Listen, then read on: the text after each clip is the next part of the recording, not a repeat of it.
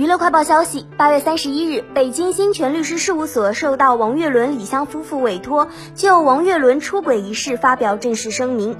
声明中详细还原了王岳伦当天醉酒事件前后发生的事情，表示此事就是一场阴谋。但是拍摄下的壁咚照片也是摆拍，王岳伦根本不认识那位女士。王岳伦回家之时，还有一辆黑色本田一直在尾随，直播当时的状况，一切均是有人指使。王岳伦和李湘也表示。已经掌握证据，希望如今在网络散播王岳伦出轨一事并恶意重伤的人及时删除相关内容，否则将会受到法律的制裁。